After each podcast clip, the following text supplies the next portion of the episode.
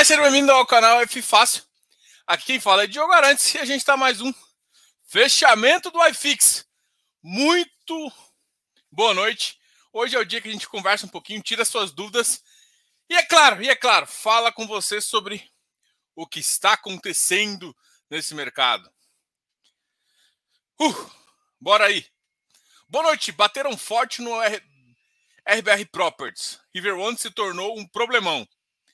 Quando a RMG vai acabar? Ou acaba em outubro. Acaba em outubro. Era um, um era um ano e seis meses de, de, de RMG. Ah, bom, ah, vamos lá. E não foi nem o que mais caiu hoje, mas hoje ele caiu 2,6. Bom, só para avisar aqui, só para mostrar umas coisas que eu achei bem legais, legal aqui, bem legais é foda, né? Bom, o dólar hoje caiu quase 1%, chegando a 5.13. Eu fiz uma reflexão, é, eu estava eu tava em consultoria mais cedo e eu fiz uma reflexão, eu queria que vocês compartilhassem dessa minha energia para falar um pouquinho uh, do que eu acho. Eu queria que vocês entendessem e compartilhassem assim. Quando eu olho assim para o mercado, eu olho a, a, bolsa hoje batendo 115 mil pontos, o que é um bom ponto para a situação que a gente está. Hoje o mercado de, de juros futuro cedeu e cedeu bem. Né? Então, assim, eu olho juros futuros cedendo, bolsa em alta, dólar em 5,13. Então, assim, a gente está vivendo uma coisa muito particular. Tirando, assim, parece que a gente esqueceu o que está lá fora. A minha reflexão, e aí vai a pergunta onde eu quero que vocês entrem em contato comigo, se interajam comigo para falar aqui. A minha reflexão foi o seguinte. Cara, será que só eu que olho e parece que está todo mundo ignorando a eleição? Eu olho assim, eu entendo que, que existe. É, macroeconomicamente não está tão simples igual parece que está. É, eu sei que, por exemplo, tem dois aspectos. Deixa eu contar os negativos e também falar dos positivos. Os negativos são o seguinte: Fed, né, juros, juros americano, essa possível guerra, mas eu acho que está mais para briguinha, para guerra psicológica, né, tipo uma guerra, uma segunda guerra fria aí, do que realmente uma porrada com porrada. Porque eu acho que ninguém quer, quer ir para as porradas, né? Bom, mas isso é chute, né? É, e terceiro, a gente tem eleição, assim, eleição é o que preocupa o Brasil. E aí eu vejo o que está trazendo o dólar para tão baixo, está entrando um volume financeiro via dólar muito grande. Isso aí interfere em tudo, né? Então, assim, esse volume financeiro, será que é do gringo que já conhece o Brasil, que já sabe que é eleição? Porque se for de um gringo assustado, será que ele, ele veio para ficar mesmo? Porque, assim, o Brasil dentro das outras moedas, o Brasil está muito descontado, né? Exposição das carteiras mundiais. Faz sentido o Brasil ser é, estar mais na boca, assim. Mas assim, além disso, tem um governo uh, de, de, de, tem uma eleição que o mercado, uh, vamos lá, que eu, não sei se o gringo vai tolerar. Uma coisa é o Brasil, já está acostumado com o Brasil entender a política que tem, os dois polos aqui, e todo mundo sabe que a polaridade agora é a nova é a nova Magazine Luiza, já que todo mundo quer a nova Magazine Luiza. A polaridade agora é a nova Magazine Luiza. Explode e vamos embora. Mas assim, o que, que vocês acham? Será que tá todo mundo ignorando? Ou realmente a gente tá com fluxo que vai vir para ficar? Porque a grande questão é o seguinte: vindo o cara tá. Será que ele vai ficar? Vai, será que ele vai ficar durante toda a eleição? Porque se ele ficar durante toda a eleição e trazer mais recurso, pode ser uma boa, hein? Será que está todo mundo enxergando que o Brasil está realmente barato? Qual é a opinião de vocês? Né, o que, que você acha que faz o dólar estar tá 5,12 há basicamente dois, três meses de um início eleitoral com candidatos bem polarizados, zero terceira via, uh, onde o mercado externo sabe que um dos, dos, dos comandantes executou aqui aquela questão na Petrobras e tudo mais. Eu não quero nem falar do mérito da causa. Estou falando que o mercado externo vê isso. Do outro lado, tem um presidente que, em termos uh, sociais, é complicado. Não, não, sabe fazer um discurso conexo e, enfim. Então você tem esses dois polos, né? O que, que vocês enxergam? Deixa eu, deixa eu ver o que vocês estão falando aqui. Será que todo mundo está ignorando?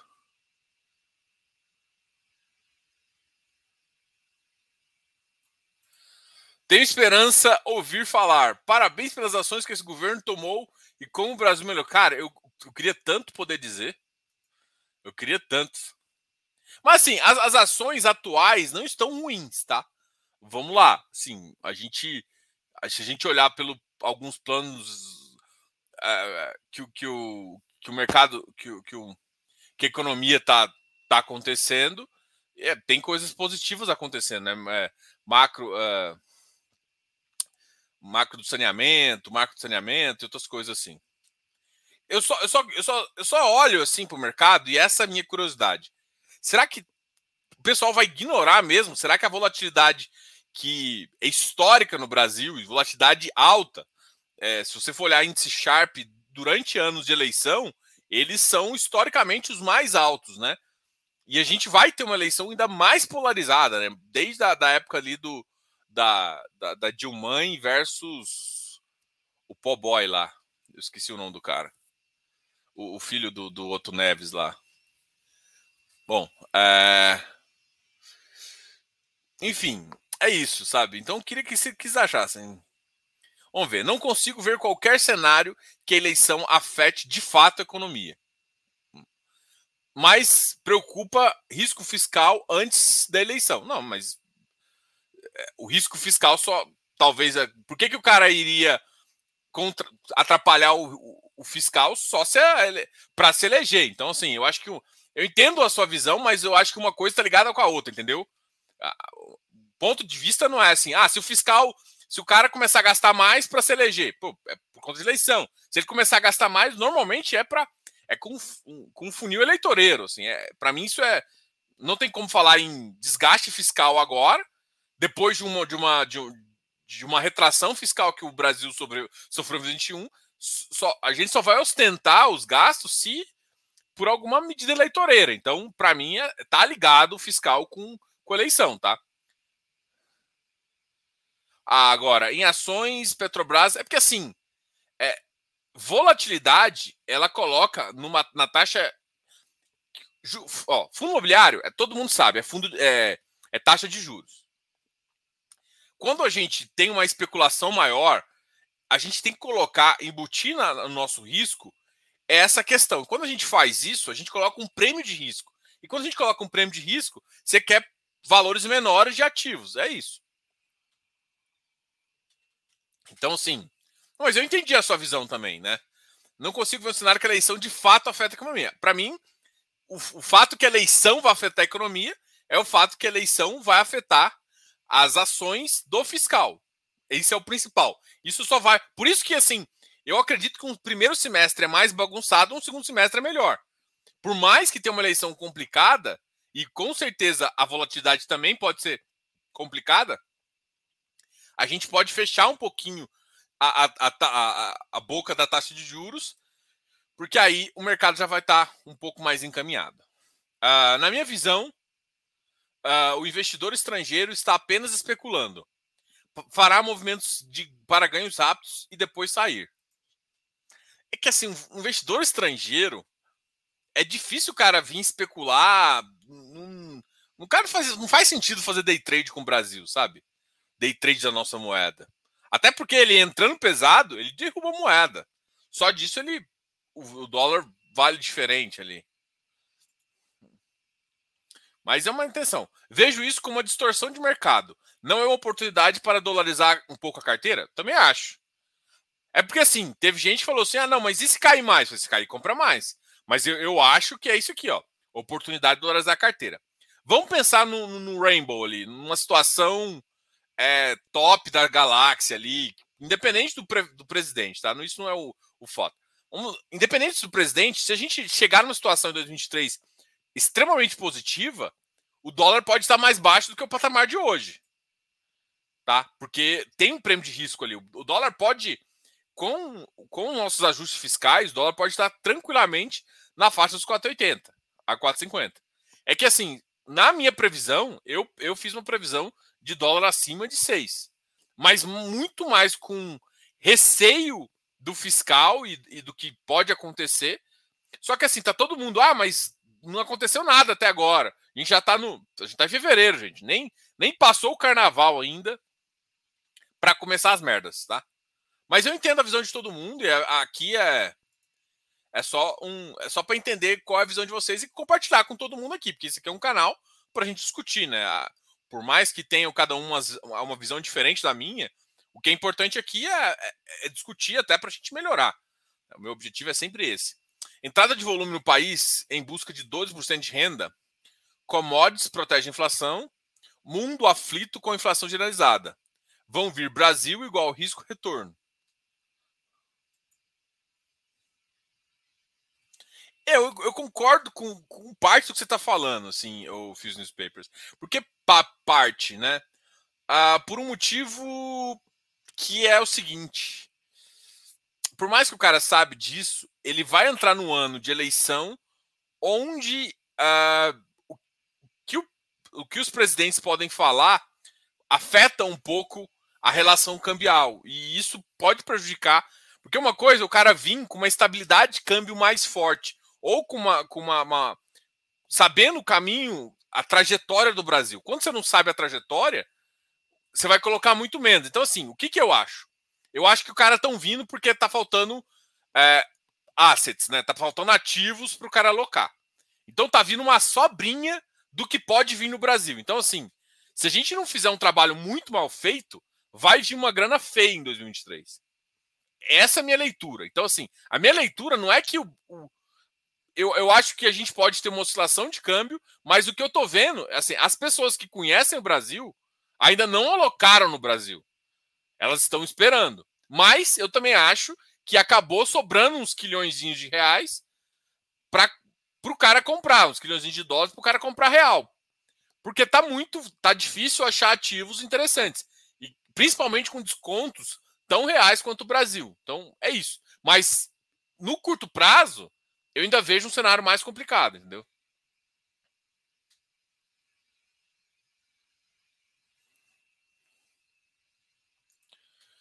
Talvez a situação dos fundos internacionais é que, no momento, a chance de uma correção grande na Bolsa Americana é muito grande, positivo, e os juros futuros lá ainda estão muito baixos para a renda fixa. Perfeito. Essa que é uma visão que eu compartilho também. E aí o que acontece? Ou seja, tá difícil achar ativo.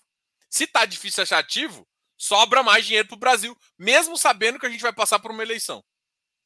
Então, é, esse é o cenário. Só que alguns vêm preparados e outros não vêm preparados. Então, vai ser um fluxo errático. É só isso que eu acho. O que acontece nessa, nessas épocas são fluxos erráticos. E fluxo errático, ele entra e sai. E isso acontece com uma. e aumenta a volatilidade, força o câmbio a, a valores de estresse, né? E isso também é, isso é uma coisa que a gente tem que considerar, pelo menos na, na, na soma da, das, das coisas aí. Uh, então, aonde colocar a grana? Aqui tá barato para vir passar uma chuva. Sim, é, é, eu compartilho da sua visão, Diógenes. Uh, Marco Túlio. Cada um pior que o outro, mas estou comprando para longo prazo, somente o que está ou estava descontado, mas não estou fazendo reserva atualmente. Wilson, o investidor entende que o Brasil, que esse governo já perdeu. Até os filhos dele já cogitam sair do Brasil. Uh, boas noites, Giana. Aqui, isso aqui é uma tendência global, tá? Todo mundo aproveitando um pouco para comprar.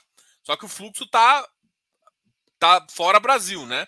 Por mais que o, o investidor aqui está aproveitando para comprar um pouquinho, o fluxo ainda está positivo para a gente, e bem positivo. Não vejo grande diferença entre os dois na economia. Isso aqui nunca foi o caso.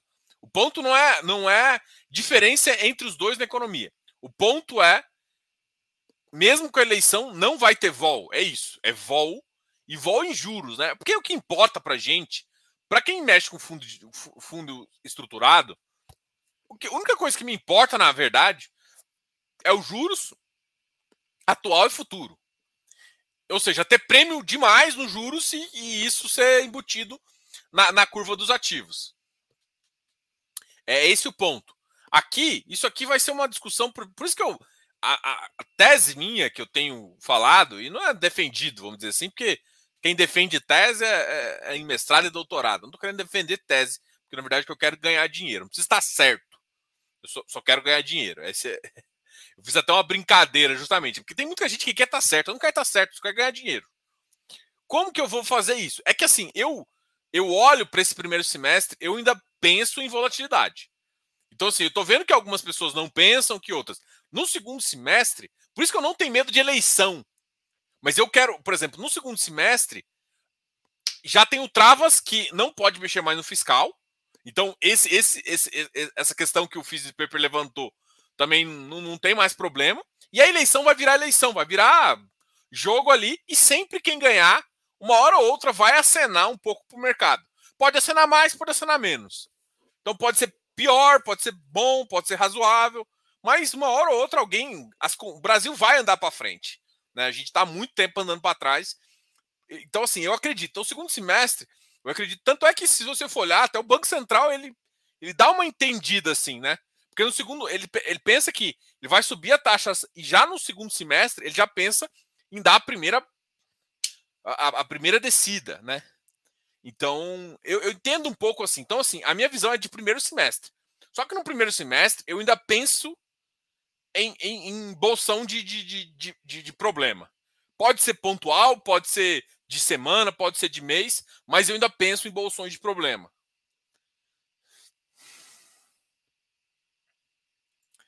PEC dos combustíveis deve ser entregue no final de fevereiro, início de março. E é, é nesse sentido, né? A, essa é uma das PECs perigosas que aí você faz com uma medida eleitoreira, principalmente para agradar uma certa, uma certa, é, uma certa parte da população, é, com um baita rombo fiscal. Enfim, isso, isso, é, um, é isso é uma questão problemática que a gente tem que avaliar, entendeu? Então, é mais ou menos nesse sentido. E outra, por que, que eu estou falando agora? Porque por mais que a gente já voltou com, com o Congresso, de fato, essas coisas começam a acontecer agora. É depois do carnaval, cara. Depois do carnaval, final de fevereiro. Tanto é que o, o final de fevereiro, o final de fevereiro agora ficou carnaval, início de março. Né? Vamos, vamos dar a opinião, vou ver a opinião do Arlindo aqui. Boa noite a todos.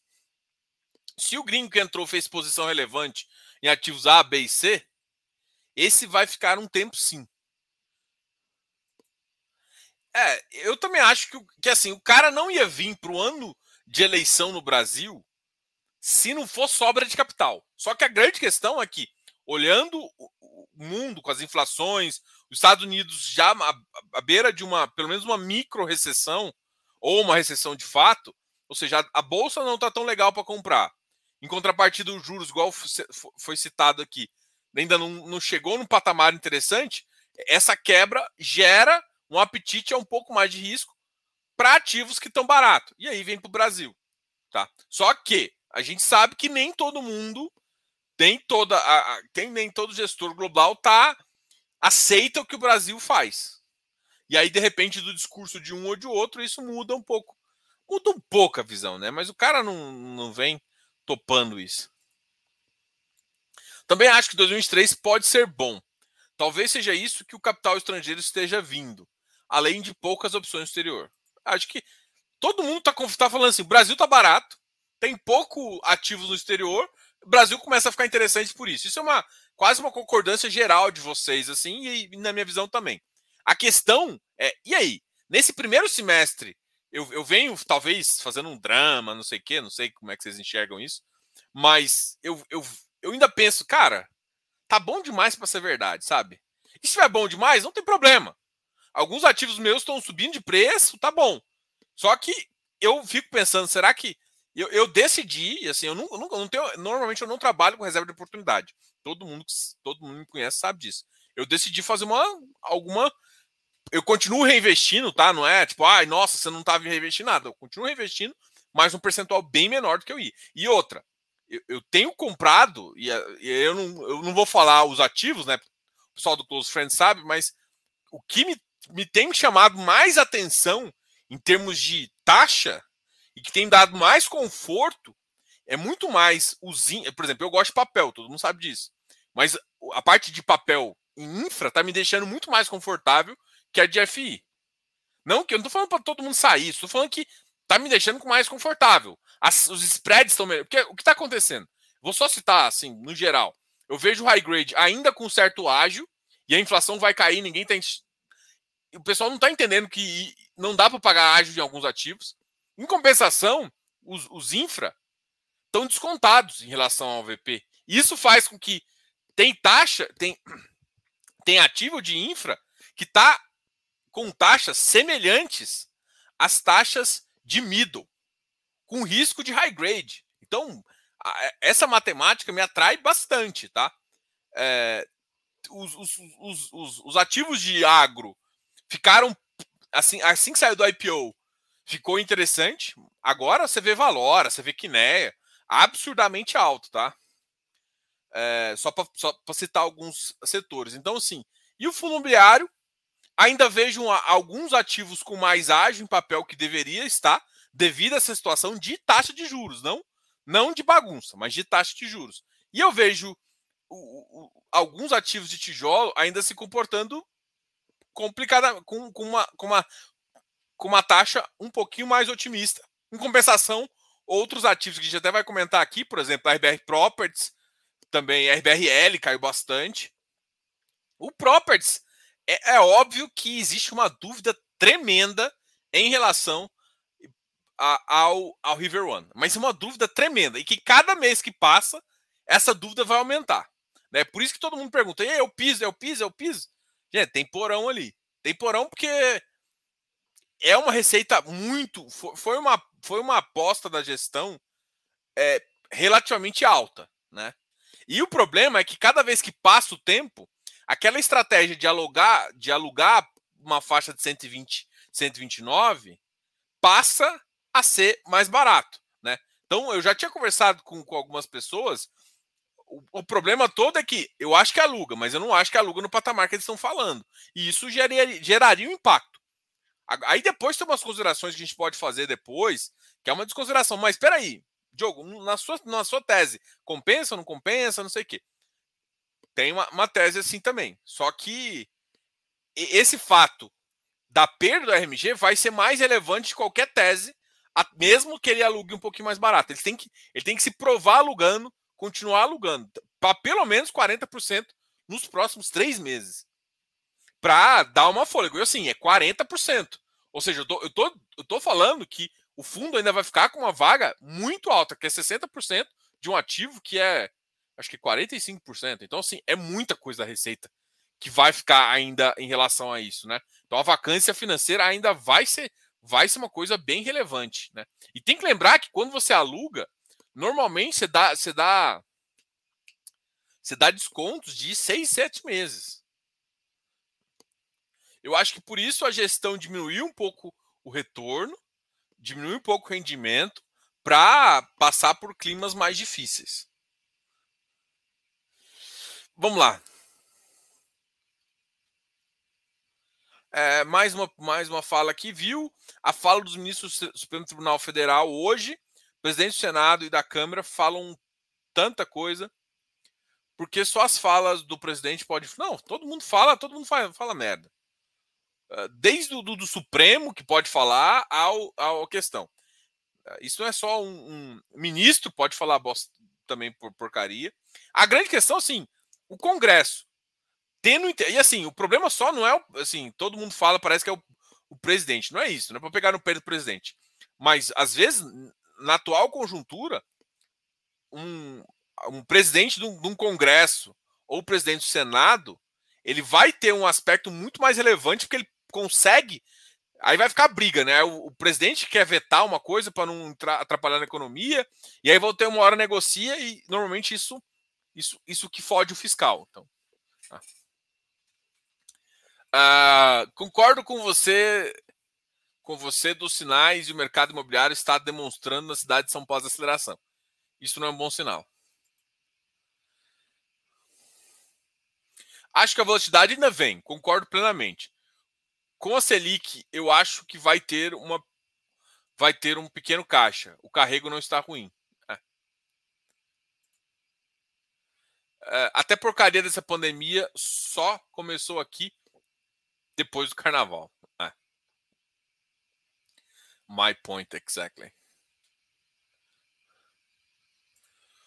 Diogo, será que a nossa visão do Brasil não é pior que a do gringo? Pelo que vejo, lá fora tá foda. Não, eu não tô falando que aqui tá ruim, assim, gente. Vamos lá. Tem dinheiro para vir pro Brasil. Mas assim, tem muita gente que já tá acostumado com o Brasil e tá vindo realmente com a visão de longo prazo, sabendo o que vai acontecer, que tipo, independente de quem ganhar A ou B, o Brasil vai continuar o mesmo. Agora, tem uma, uma galera que tá vindo porque falta um pouco de ativos lá fora, vindo um pouco especular. E para quem, assim, eu acho que não vem só o capital de longo prazo, vem um capital parte especulativo. E é impossível de alguém falar assim, tá vindo 50-50, não dá para saber isso. O que eu acho é, tá vindo os dois, os dois tipos de capital. O problema é que o especulativo, ele força o câmbio nos dois sentidos, né? Ele força no sentido quando ele entra e força no sentido quando ele sai. E ele sai machucando sem, sem olhar para preço. Então, uh, tipo, e, e, o gringo não tem muita dó. Assim, ah, não faz sentido, não faz mais sentido. Tá? Dependente do que vai acontecer com o nosso câmbio, mesmo isso tendo um, um reflexo direto na nossa inflação.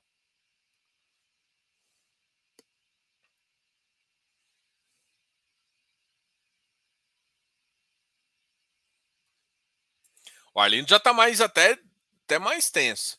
O país andar no segundo semestre, não creio. Vamos patinar nesse primeiro semestre e mesmo no segundo semestre. Diogo, na carteira do gringo, não vejo.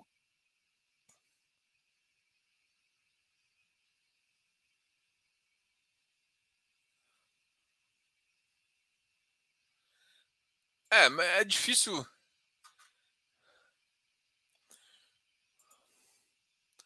O risco maior é esse esse o fiscal para se reeleger. A Dilma conseguiu, mas caiu.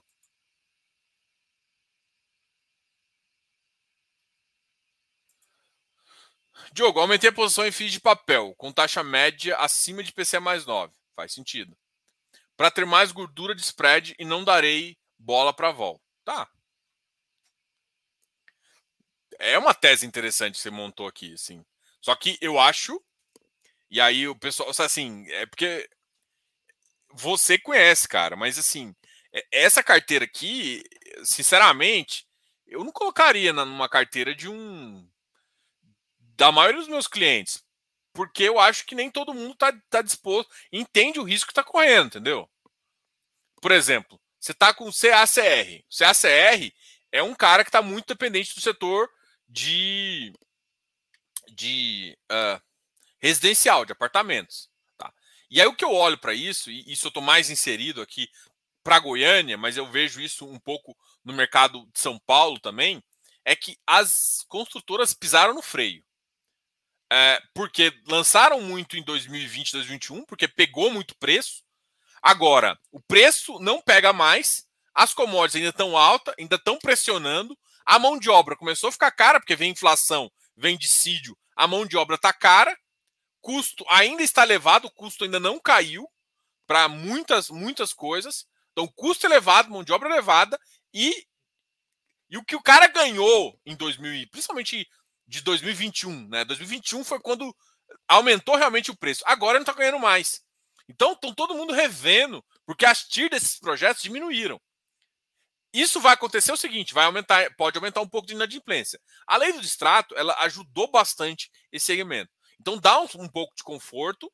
Só que assim, se a taxa subir demais, se ela subir até 12%, o impacto no, no, no financiamento é de 1%.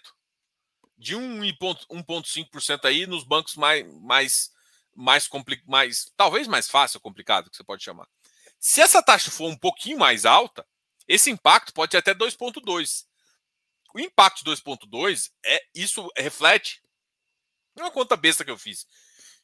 E mais de mil, dois mil reais a mais no financiamento da pessoa, que começa a gerar pró-soluto. E aí fica complicado para esses fundos assim. Eu, fiz uma conta só para ver, ver o quanto de risco aumenta. O que eu quero falar é o seguinte: não é um setor ruim, mas é um setor que começa a, a ser mais complicado essa visão. E gerando estoque, isso aconteceu lá no, na, na, Dilma. Eu não acho que as empresas estão fazendo igual lá. Eu acho que lá estava mais rasgado, porque o custo estava mais, mais, mais, estava menor. Agora o custo mais alto, as pessoas estão pensando mais vezes. Então, vai ter menos estoque antes, mas eu acho que vai gerar um pouquinho de estoque, porque a galera acelerou muito em, em 2021 nessas questões de construção. Aí, por exemplo, aí você vê um GCRI que tem um pouquinho de cada, né? Então, assim, é, um pouquinho, alguns têm um pouquinho de loteamento. Loteamento também é um setor que, que eu penso, né? É, que eu penso duas vezes, assim, pô, loteamento. Apesar de, por exemplo, o Urca também ser um bom ativo, mas e ter uma taxa acima também, mas é um setor que também dá, dá medo, que gera, gera um impacto aí. O, o que eu estou falando é o seguinte: é positivo a sua é, é positiva a minha visão? É, eu acho que carteiras maiores elas se protegem um pouco mais, porque elas perdem menos a, a, a essência dela.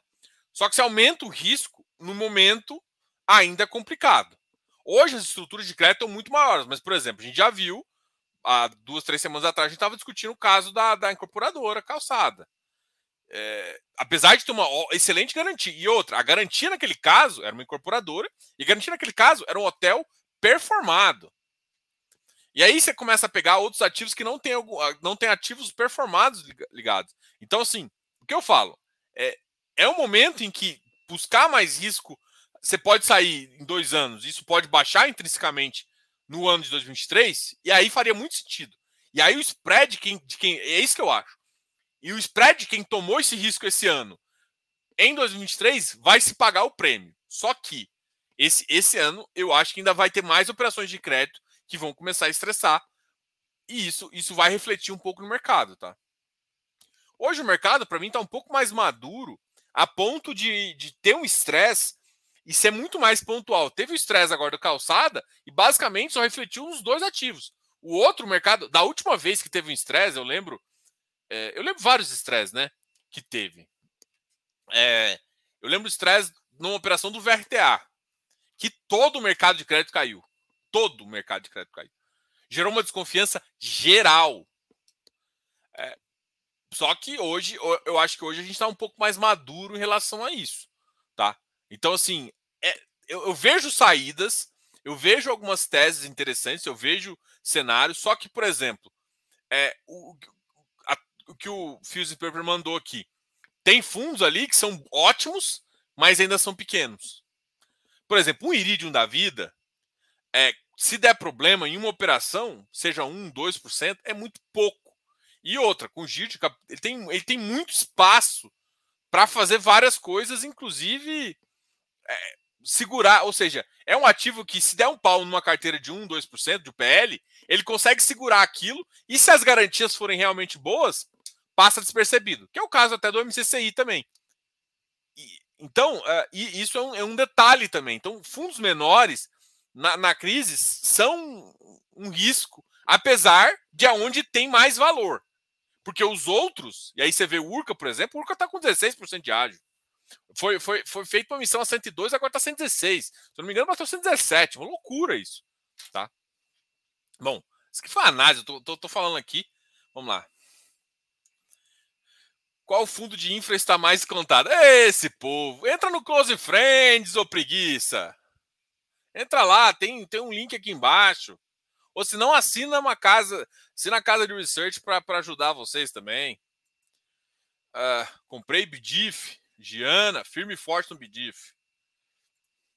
Estou aproveitando bem os ativos de infra. Não tenho acompanhado os Fiagros. Ainda tenho que estudar. Tem. Fiagro é um bicho diferente, tá? Porque o FII Infra é basicamente um FII de papel, só que a estrutura dentro de uma debenture. As debentures, e debenture de infra, né? Então você sabe como é que é a receita. Eu até fiz uma conversa muito legal ontem. Ah, o que, que eu tenho medo de infra? Infra, fiquem com medo de rodovias. E não é porque rodovias é ruim, é porque rodovias é, você não tem a, você, você, a, uma modelagem mais é mais difícil você fazer uma previsibilidade de quantas pessoas vão quantos carros vão passar na rodovia. A questão de, de, de, de, por exemplo, transmissão, transmissão não tem prêmio de risco. Tanto é que as taxas também são mais baratas. Geração começa a ter um prêmio de risco de execução, de não sei o quê, mas também é muito mais seguro. Então, as debêntures desse segmento são muito mais redondinhas, né? Já, já passaram por várias crises e tudo mais. Tem prêmio de não pré-pagamento, tem várias coisas legais em relação a isso. O agro é um mercado muito novo. Muito novo, com estruturas que, que dependem, com várias margens, ou seja, você tem a margem do produtor que pode ser de 20%, 25%. Você tem a margem do, da revenda, que é 7%. Então, pensa as gorduras que cada um tem para fazer, mas às vezes o cara é tão grande que essa margem de 7% é suficiente. Então, o setor de agro é um bicho diferente. Só que a maioria tinha caído para caramba, agora já não tem mais deságio. Inclusive tem ágio, né? Porque as, as taxas de emissões para esses agros foram bem gordinhas. Foram taxas de acima de 4%. A maioria foi acima de 4%. Então, tipo assim, teve, teve ativo que foi lançado a 10 reais e, na verdade, o VP dele é 9,6. 0,40 centavos, 0,42 de, de ágio aí. De deságio, na verdade, né?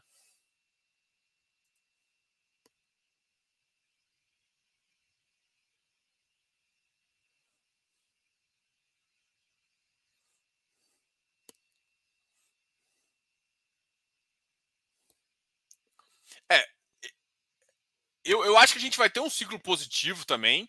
Vamos pensar, eu acho que a gente vai ter um ciclo positivo, é, mas eu não acho que que vai ser tão rápido assim. Eu acho que é para coisa de dois, três anos. Então, sim, você vai conseguir é, subir. Eu acho que no curto prazo, eu acho que tá complicado, assim. A, a maioria das incorporadoras que eu vejo está com o pé no freio. Diogo, você acha que o que pode acontecer se não alugarem a maioria do River One? O RMG acabar? Perder receita e aí o, ativo perder preço. O que, o que, duas coisas eu observo no aluguel, que é o que eu acho que você tem que observar do RBR próprio. Eu gosto muito da gestão da RBR, tá? Deixa eu deixar isso claro. Mas o seguinte, é duas coisas que eu olho quando, quando sai um fato, que só, só um fato relevante, na verdade, até agora, é o percentual de aluguel, quantos por cento está alugando, né? O primeiro, e a que preço. Esses dois detalhes me deixa muito, me deixa. É o que eu quero. Se alugar, porque assim, a, a questão é que pode alugar 70% a 90%. Eu acho que a 90% ele consegue alugar muito mais rápido do que ele está pensando. É que a ideia deles é alugar a 120. Né? A 120 é o preço da. É, ele tem uma proximidade em relação à região mais nobre ali, mas está mais perto que, por exemplo, a Paulista, mas a Paulista sendo alugada nesse horário. Só que a Paulista tem, por exemplo, pensando no lado do funcionário, tem vários acessos lá. Enquanto do outro lado, tem a questão de ser do outro lado da ponte, tem a questão de, pô, agora tem metrô, mas ainda é mais complicado chegar, mais complicado um pouquinho dessas coisas. Então, assim, é, é um detalhe que, que, que, que, é, que tem que se observar. Se não alugar, vai perder receita. Perdeu receita, ou vai refletir na cota. Isso é, é fluxo de caixa, gente. É fluxo de caixa. É, você compra o fluxo de caixa futuro, quando não tem um fluxo de caixa futuro, você oferece um desconto para sair.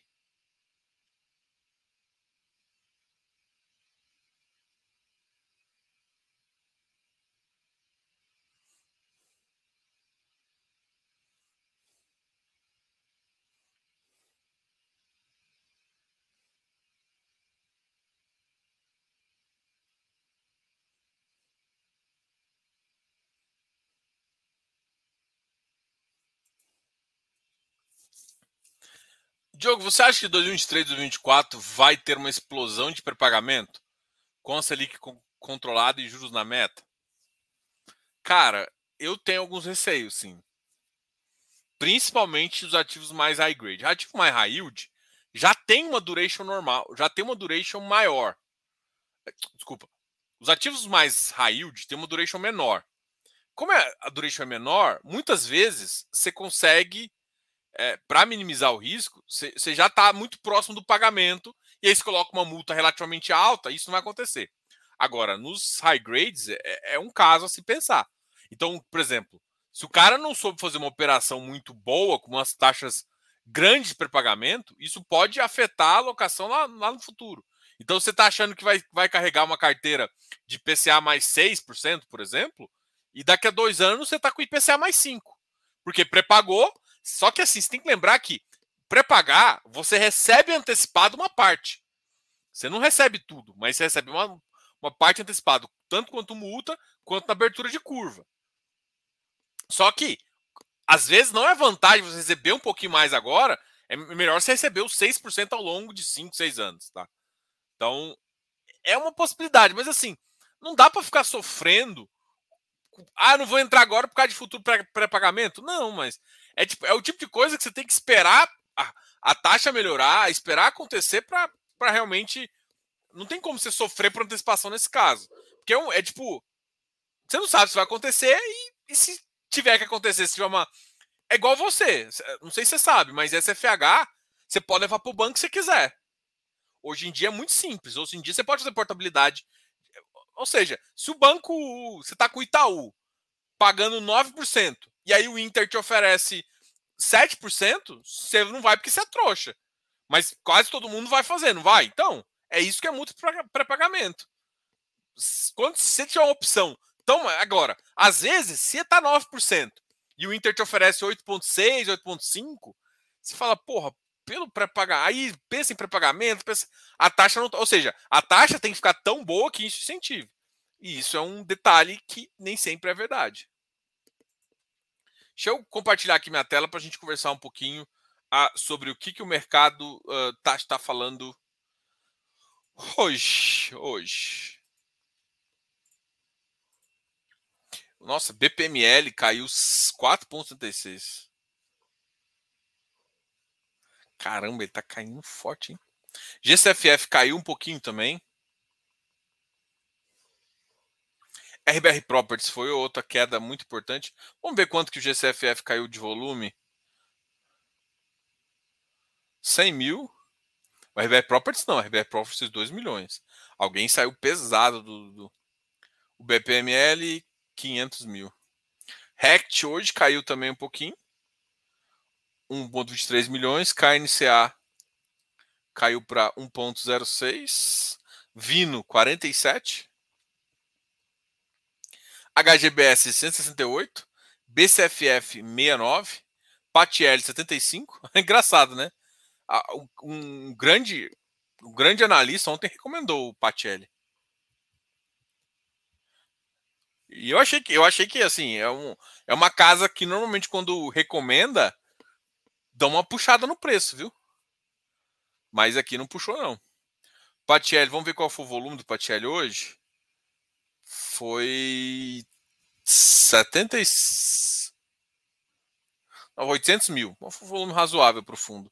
Ah, o Bidiv caiu também. Ó. O Bidiv bateu 91. 91 e 84 na mínima. HGFF 71, MGHT, MOR 75. Ah, amanhã a gente vai ter uma live super especial com o pessoal da MOR aqui. A gente vai falar sobre o MORC 11. Aí, aí fiz o paper. Amanhã a gente vai falar sobre o MORC 11. Amanhã é o dia do Mork 11. Tegar 114, JGPX bateu 98, ou JP 89. RBRY caiu um pouquinho também, 105. HLOG 92. V2 Properties, né, da VV, uh, da V2 Properties 93, MFI 107, Mork bateu 100. Ele tinha fechado ontem a 148, mas acima de 100. Amanhã é a data dele, do, do, do Mork. XPCI, MGCR, HGCR. HGCR vai ter uma emissão, mas a emissão dele vai também. RRCI.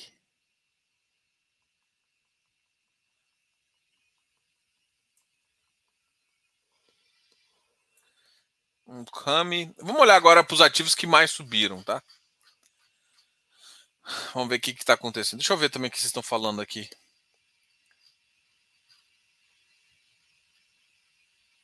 Diogo, tem mais 600 bilhões de projetos de infra contratados para o próximo governo. Terá quatro anos de bonança. Vi um estudo que mostra que teremos mais de 50 bilhões de anos injetado por ano na economia. Não, eu, eu ah, foi o pessoal do. Não sei se você viu ontem a live que eu fiz com o pessoal do Inter. A gente estava falando disso. Isso, isso inclusive, está no plano, no plano do governo, é, do Ministério de Infraestrutura, tá justamente esse valor aqui, né? A vantagem, tem uma vantagem muito importante aqui dos fundos contratados que tá. Então, assim, é, é uma vantagem muito grande para a infra, tá? E infra tem uma vantagem, principalmente debêntures incentivadas, elas não podem ser pragas, pré-pagas nos quatro primeiros anos. A gestora estava falando isso ontem. Ou seja, esse medo que o cara está tendo ali de pré-pagamento é um medo que por quatro anos você não vai ter quando você tem infra. Tô, parece que eu estou puxando muito a sardinha, mas o que eu acho é que tem uma precificação errada nos fundos imobiliários de papel high grade. Para mim, está tá uma, tá uma precificação errada lá em alguns ativos. Os middle, é, e os high yields não vão cair um pouco de preço, mas seria natural do que está acontecendo. Não, não, tem muita diferença. Agora, tem high grade que não faz sentido no preço que está.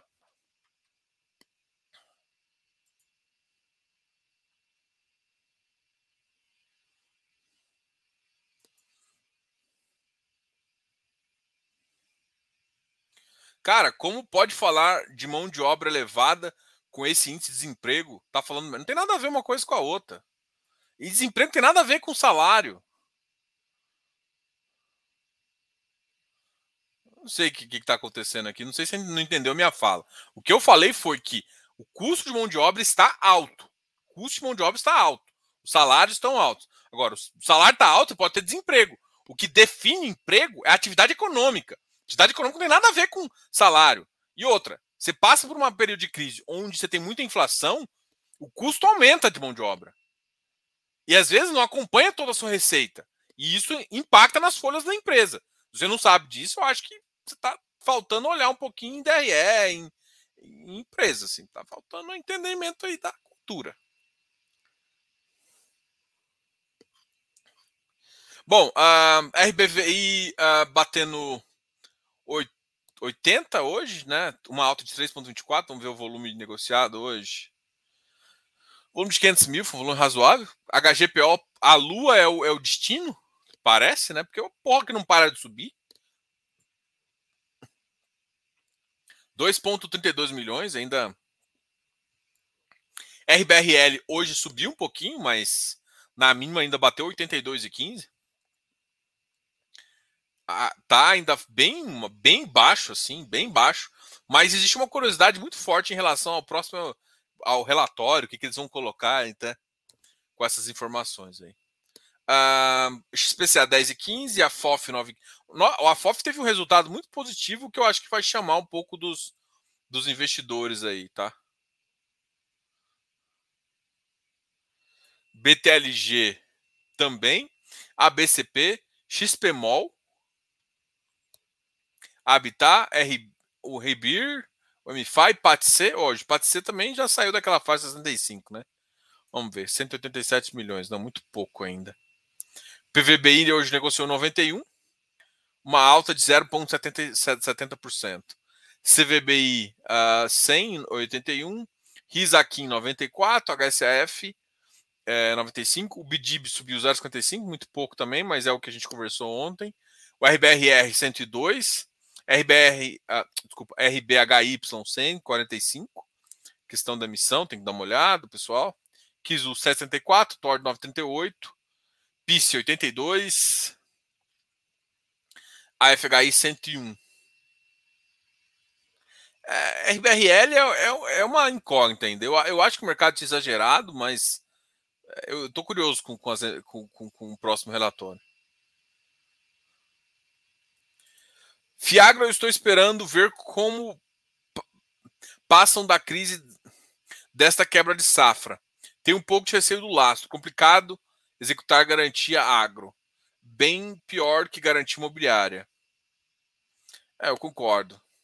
Mas é que eu acho que é, a maioria das operações que eu vi, não. Porque assim, tá, tá tendo quebra de safra em algumas regiões. Outras regiões estão com uma safra muito boa. Porque quebrou safra no sul do país, aqui em Goiás, por exemplo, e a galera tá nadando de braçada, porque você tem uma demanda muito maior e, e, um, e a colheita é menor, porque as safras lá de baixo quebrou. Então, assim, é, e eu vejo que algumas carteiras não vai ter esse risco, tá? É, mas é um risco que tem que ser considerado, sim, entendeu? De, de execução de garantia. E a gente vai ver. É que normalmente o tipo das operações que eu estou vendo no mercado é muito. O conforto dela tá relativamente importante. O começo do mercado ainda é um pouco assim, né? Tem algumas operações meio estranhas lá, uns fundos meio estranhos, mas tem algumas operações que você tem um conforto de pelo menos dois anos ficar mais tranquilo. É claro que aí depois tem que continuar acompanhando, mas no começo eu tenho uma, uma certa.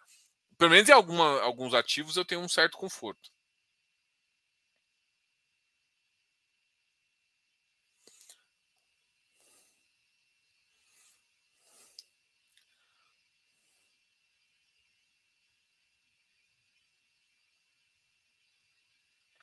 É que depende. Assim, eu sei que vocês começaram a discutir aqui um pouquinho sobre ah, o ativo, ah, eu fiz o paper está certo, está errado, não sei o que, não sei o que lá. O que, o que tem que avaliar, às vezes, é o seguinte: o que ele falou está certo. agora, é, você tem que olhar também o regionalismo, se aquela região foi impactada. Por exemplo, eu teria muito receio de ter uma operação é, de uma revenda que revende exclusivamente no, no sul do país com uma margem baixa e aí ter a quebra de safra, porque aí eu acho que o risco dela piorar é muito grande. Agora, uma revenda que atende em cinco regiões do país, uma das regiões está mal, as outras não estão mal, entendeu? Você tem. É, depende do insumo que está fazendo, então. De, depende de como está montada a estrutura também. Eu não acho que. Eu, por isso que eu acho que, tipo assim, eu não estou falando para todo mundo entrar, é, eu, tenho, eu tenho estudado bastante, a gente vai trazer mais gestores aqui de agro, uh, com certeza. Tem mais dois em, em, em conversa aqui para vir aqui com o canal. A gente está trazendo. Porque é uma, eu acho que algumas são oportunidades interessantes, tá? Mas o, o preço já já está com ágil, eu acho que já está com ágil do CDI a 12,5, tá? É claro que é, quando o CDI passar disso, se passar, pode ser uma nova oportunidade, tá?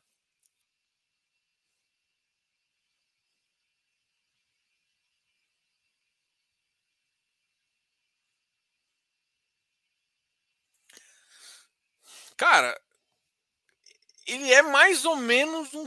É porque ele tem. Ele tem uma coisa que um, um CRI puramente não tem. Ele tem.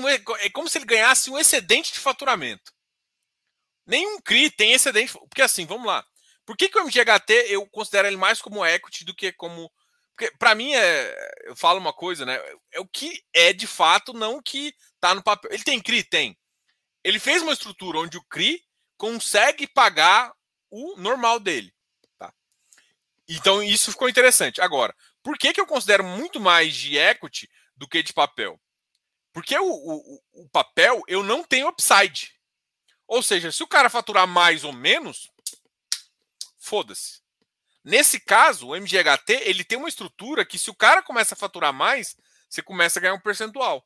Que é, que é isso, isso é próprio de equity, tá?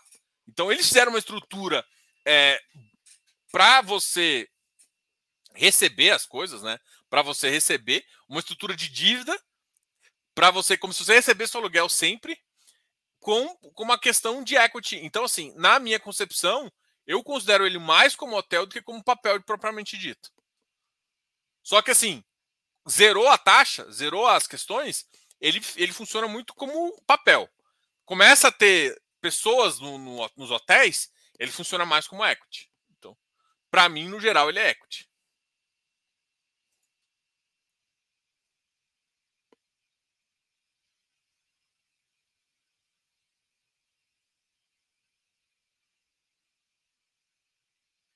Eu gostei dessa operação, cara.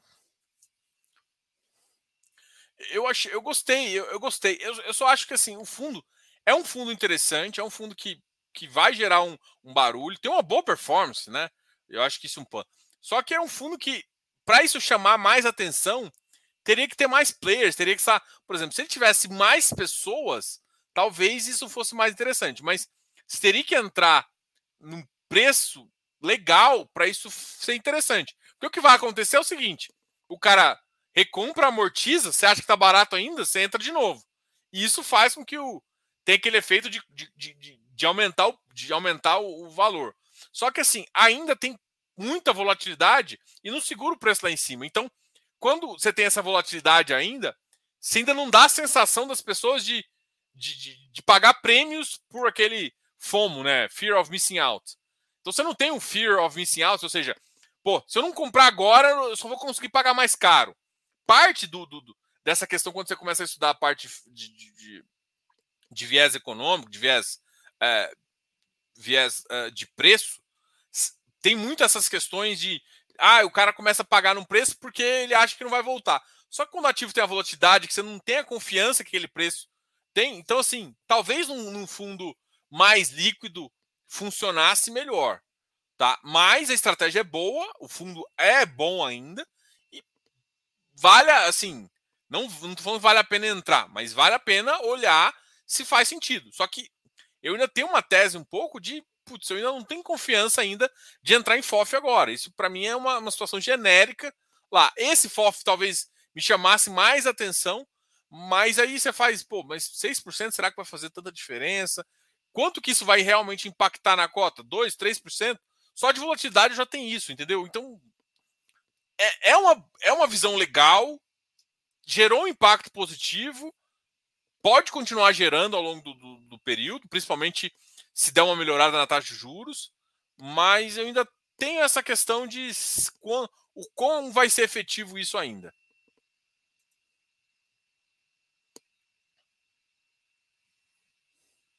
É, o VIF não, o VIF já falou.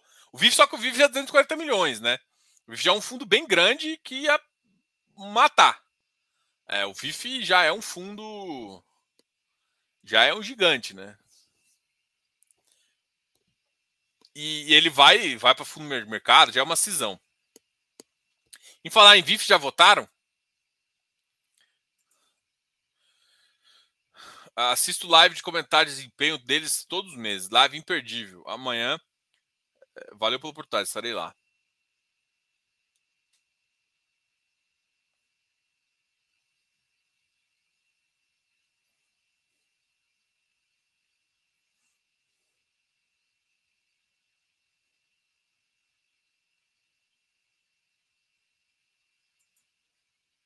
Eu já conversei com é, esse, esse gestor aí, é o gestor, eu tenho telefone, eu tenho o telefone dele. Eu mandei mensagem, a gente estava combinando de fazer, não sei o que, que ele desistiu, se ele entrou de férias e depois a gente não voltou ao assunto. Mas a gente estava marcando uma live, sim. Ele estava querendo divulgar um pouco o material. Só que eu não sei se eles recuaram porque vão fazer uma emissão ou se o cara ele entrou de férias e não falou. Ele é o, é o Rebelato, né? Que é o mesmo gestor. Quer dizer, mesmo gestor não. Ele foi o gestor do RCCI no começo, que agora passou para Carol. Então, é, eu, eu falei com ele, eu tinha falado com, com, com, com o Felipe também, o Felipe Beira, ele falou: olha, tem um. O, o Rebelato tá, tá, querendo falar, a gente trocou uma ideia, falou: não, vamos lá no canal fazer uma live. Falou: ah, que legal tal. É, a gente vai marcar uma data e te volta. E aí não voltou comigo ainda. Isso já tem três meses. Maior que a data é amanhã. Isso, a data é amanhã, junto com a live. A gente já vai falar na live quanto que você vai receber.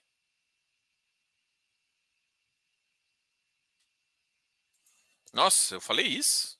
XP? Não, não, não acho que o portfólio do XP. Não, não acho. É sério que eu falei isso? Eu gosto tanto do portfólio do XP Mall, eu sempre elogiei. Eu não gostei da última compra. Mas eu não lembro de falar isso, porque não é exatamente o que eu penso. Dos portfólios do, dos fundos de, de, de, de multiativos, de shopping, para mim é o que eu tenho, tenho, tenho a melhor portfólio. Eu sempre eu sempre achei que eu fui nessa linha, eu sempre falei nessa linha. Agora, posso não ter gostado da última compra, daquele ativo do Rio, mas uh, não acho assim. E aí eu falei, a única coisa que eu falei é que analisasse se essa última compra foi interessante. Mas eu acho que eu falei isso foi no Close Friends, eu não falei isso público. Mas eu não falei que o ativo era ruim, não. Porque eu não acho isso.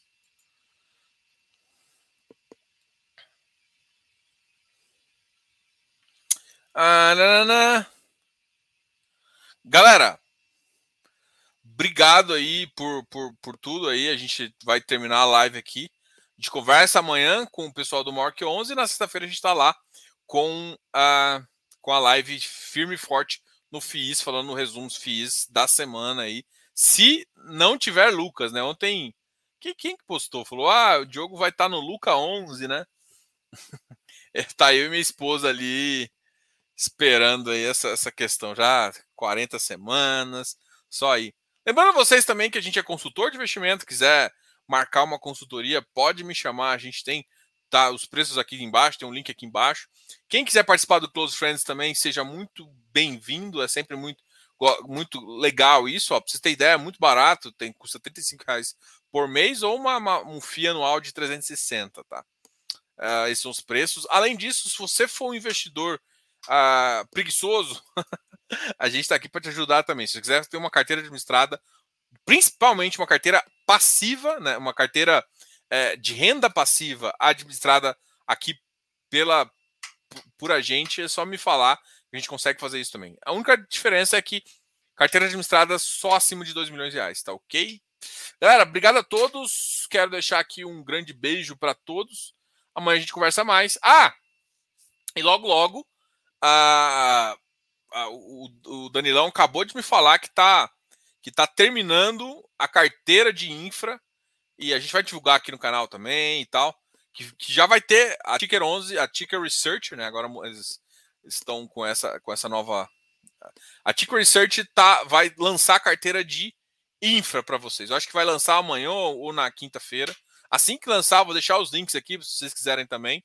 E, e provavelmente o Jacir também deve colocar lá no, no grupo, no grupo de infra, tá? Qualquer dúvida me chama. É, a gente vai, a gente vai tentar ajudar vocês ao máximo. Grande abraço a todos, até mais. Fui nessa. Tchau.